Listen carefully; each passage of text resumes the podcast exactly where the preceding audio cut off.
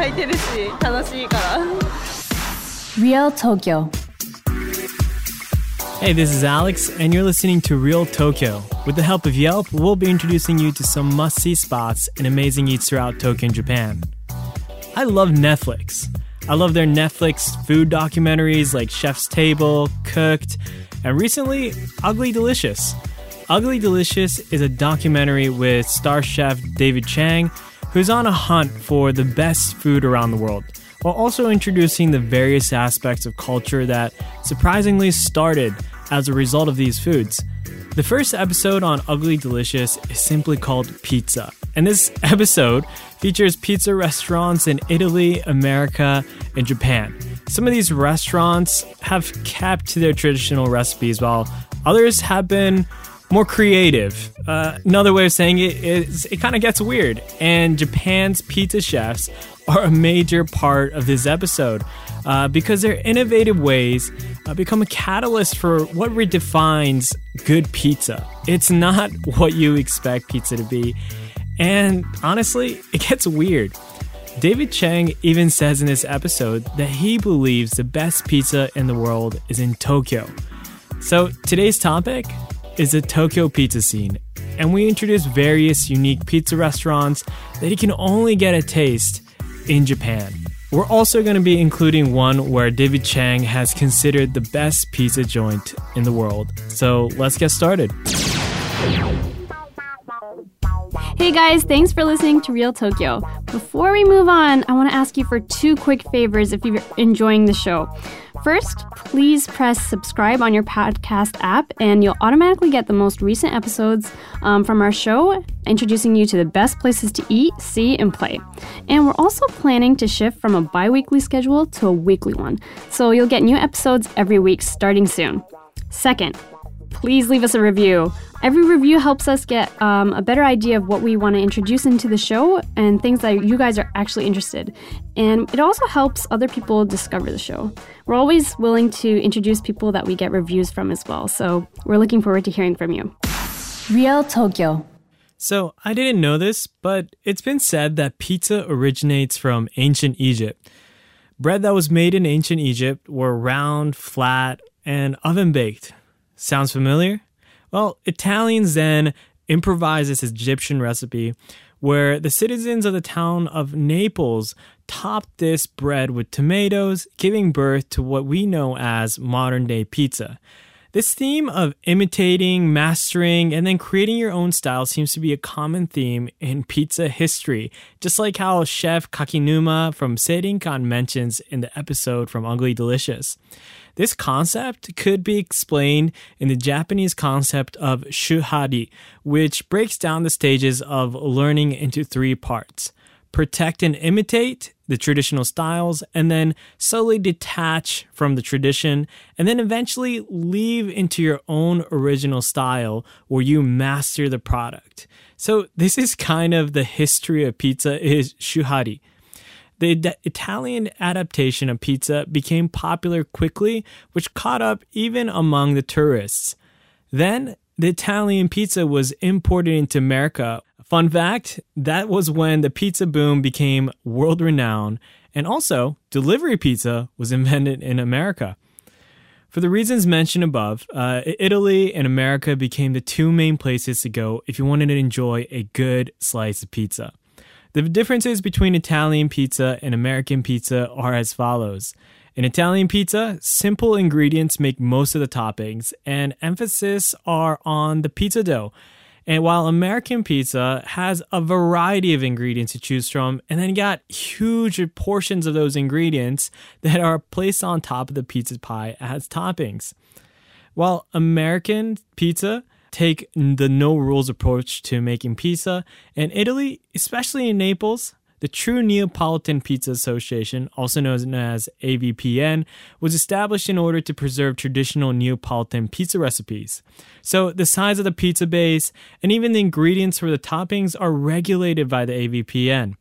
Pizzerias that are members of the association endorse the AVPN logo and you can be sure to enjoy traditional Neapolitan pizza experiences in any of these marked pizzerias. Of course, that doesn't mean that all pizzerias in Italy have to strictly adhere to the rules that are set by the AVPN. Even the American no rule approach can give birth to many different revolutionary, delicious, and even weird pizzas. Thus, we come to the main point Japanese pizzas. Just to give a little bit of background on pizza in Japan, uh, pizza became known in Japan pretty recently in 1945. And by 1954, the very first pizzeria in Japan was established in Roppongi called Nicola's Pizza. Shakey's Pizza, which is known for the buffet style lunches, started its first restaurant in Japan in 1973. And in 1985, Domino's Pizza started their first store in Ebisu. What's interesting here is that American pizza seems to have become popular in Japan way before Italian pizza came into the picture. Now, fast forwarding to today, uh, there's many places where you can go for a quick pizza fix for both Italian and American pizzas. Since we have so many great pizza places in the city, we're actually going to split these into two part series where we mention Italian based pizza joints in this episode and mention the noteworthy American style pizza joints in the next one. Real Tokyo.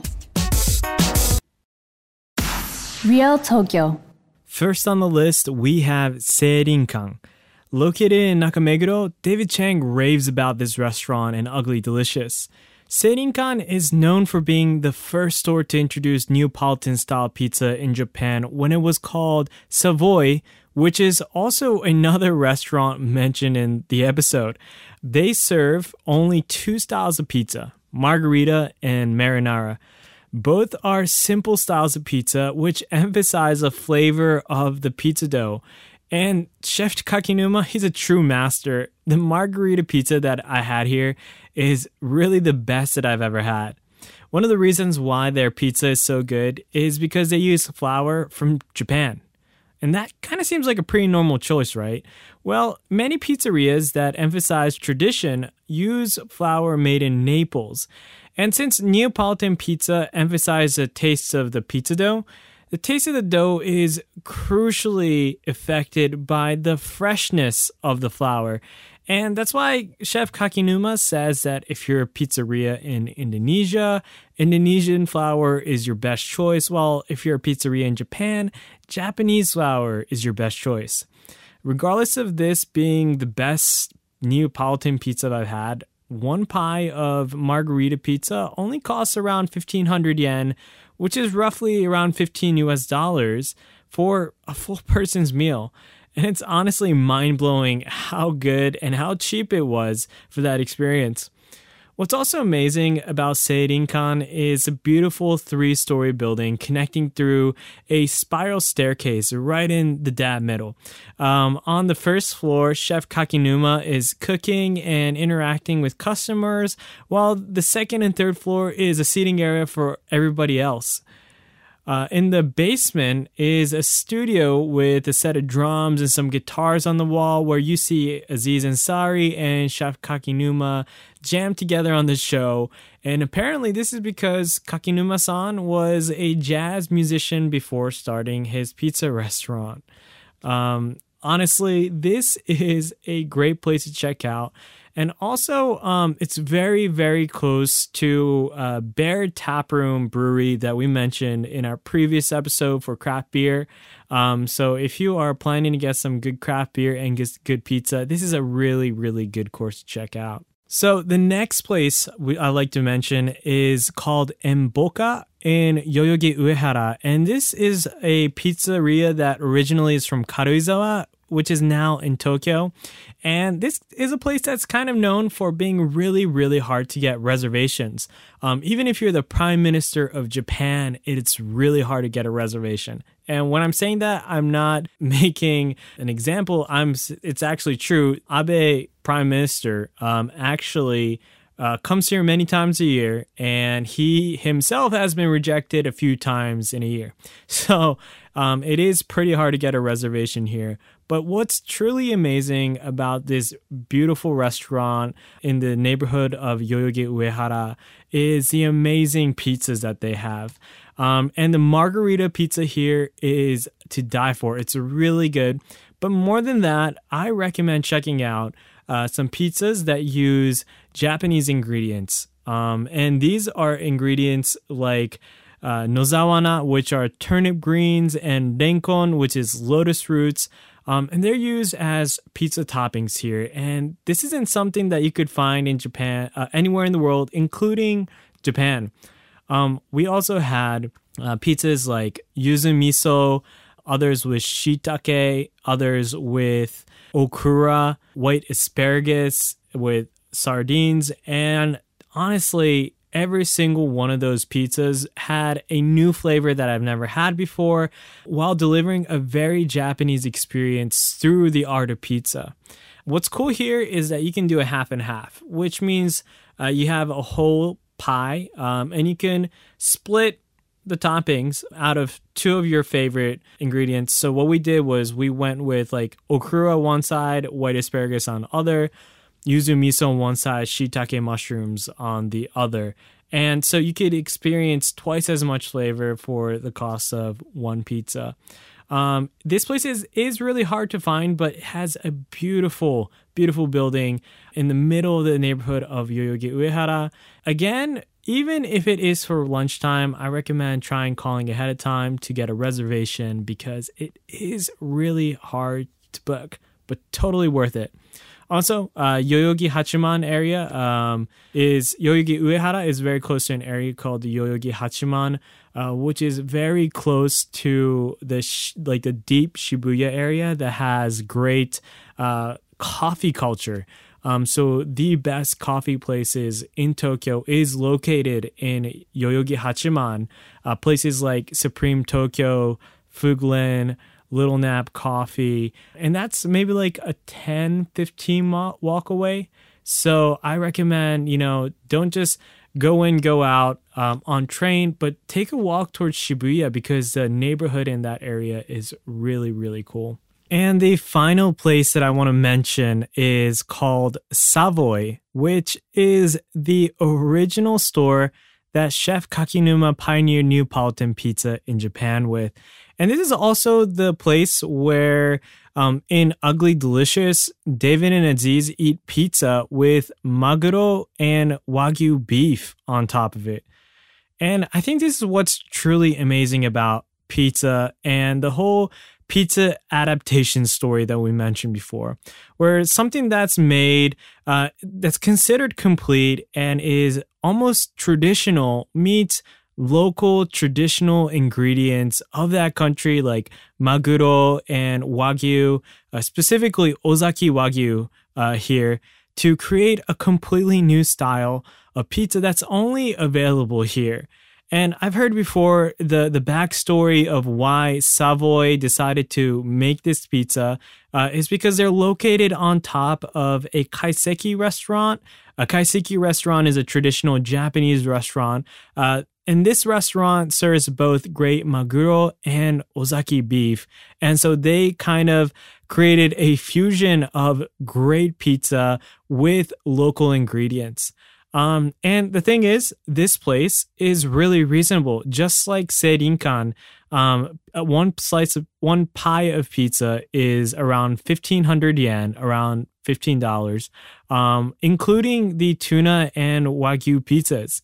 And if you come during lunchtime, it's even cheaper. Um, you can get a peach tea, some salad, and a pie of pizza all together as a set for 1,000 yen. They Savoy also has a lot of stores across Tokyo in Azabu, Meguro, Sendagaya, as well as other prefectures like Fukuoka and Hiroshima. But I believe that the only place where you can get the Maguro and Wagyu pizza is at the Azabu store. So uh, make sure uh, to go there in case you really, really want to check out uh, the the tuna and wagyu pizzas.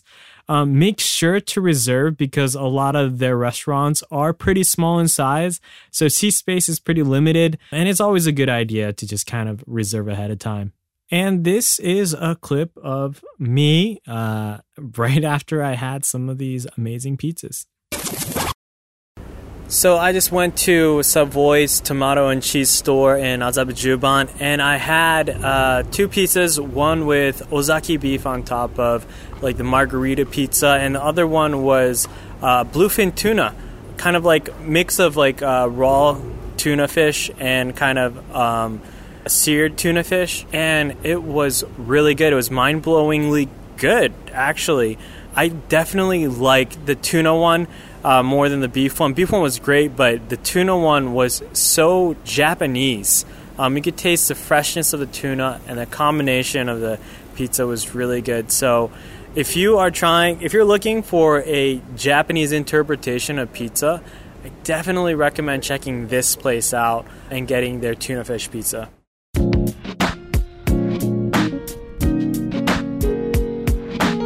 And that's it for today, guys. Thanks so much for listening. We really appreciate your support. Um, let us know how you thought about this episode. I had a lot of fun. Uh, I had a lot of fun going eat great pizza as well as kind of going into the history of pizza. And it is really, really uh, cool to check out these places here. Um, we're waiting to hear from you. You can message us uh, your comments, feedback, questions, requests for the show um, on our review section of the podcast app or our Instagram account at Real Tokyo FM. Please feel free to send us comments there and follow us there as we update some photos of experiences of places that we love in Tokyo and Japan. Also, you can email us for a Tokyo FM World sticker um, if you send an email to us at realtokyo at tfm.co.jp. And don't forget to include your address so we know where we're going to be sending it. Um, we also have something called a ramen map where we've mapped out great ramen places uh, that we've heard in our specialist episode one. Um, and you can check that out. So please check that out. Also, episode two of The Specialist craft beer is really popular. Um, it's a really great episode where we interview the former country manager of Yelp Japan and his favorite spots of craft beer in Tokyo and some um, outside of Tokyo as well. So check that out. See you soon and enjoy Tokyo.